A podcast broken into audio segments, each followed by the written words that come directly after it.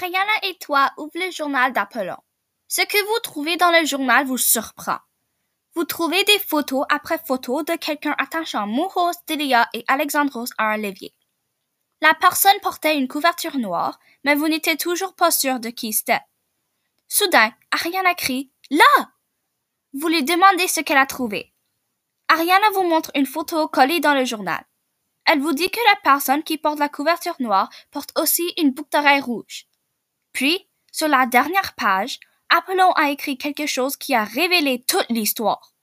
C'est écrit Ce n'était pas moi, c'était Aroa, mais elle, mais elle allait me tuer.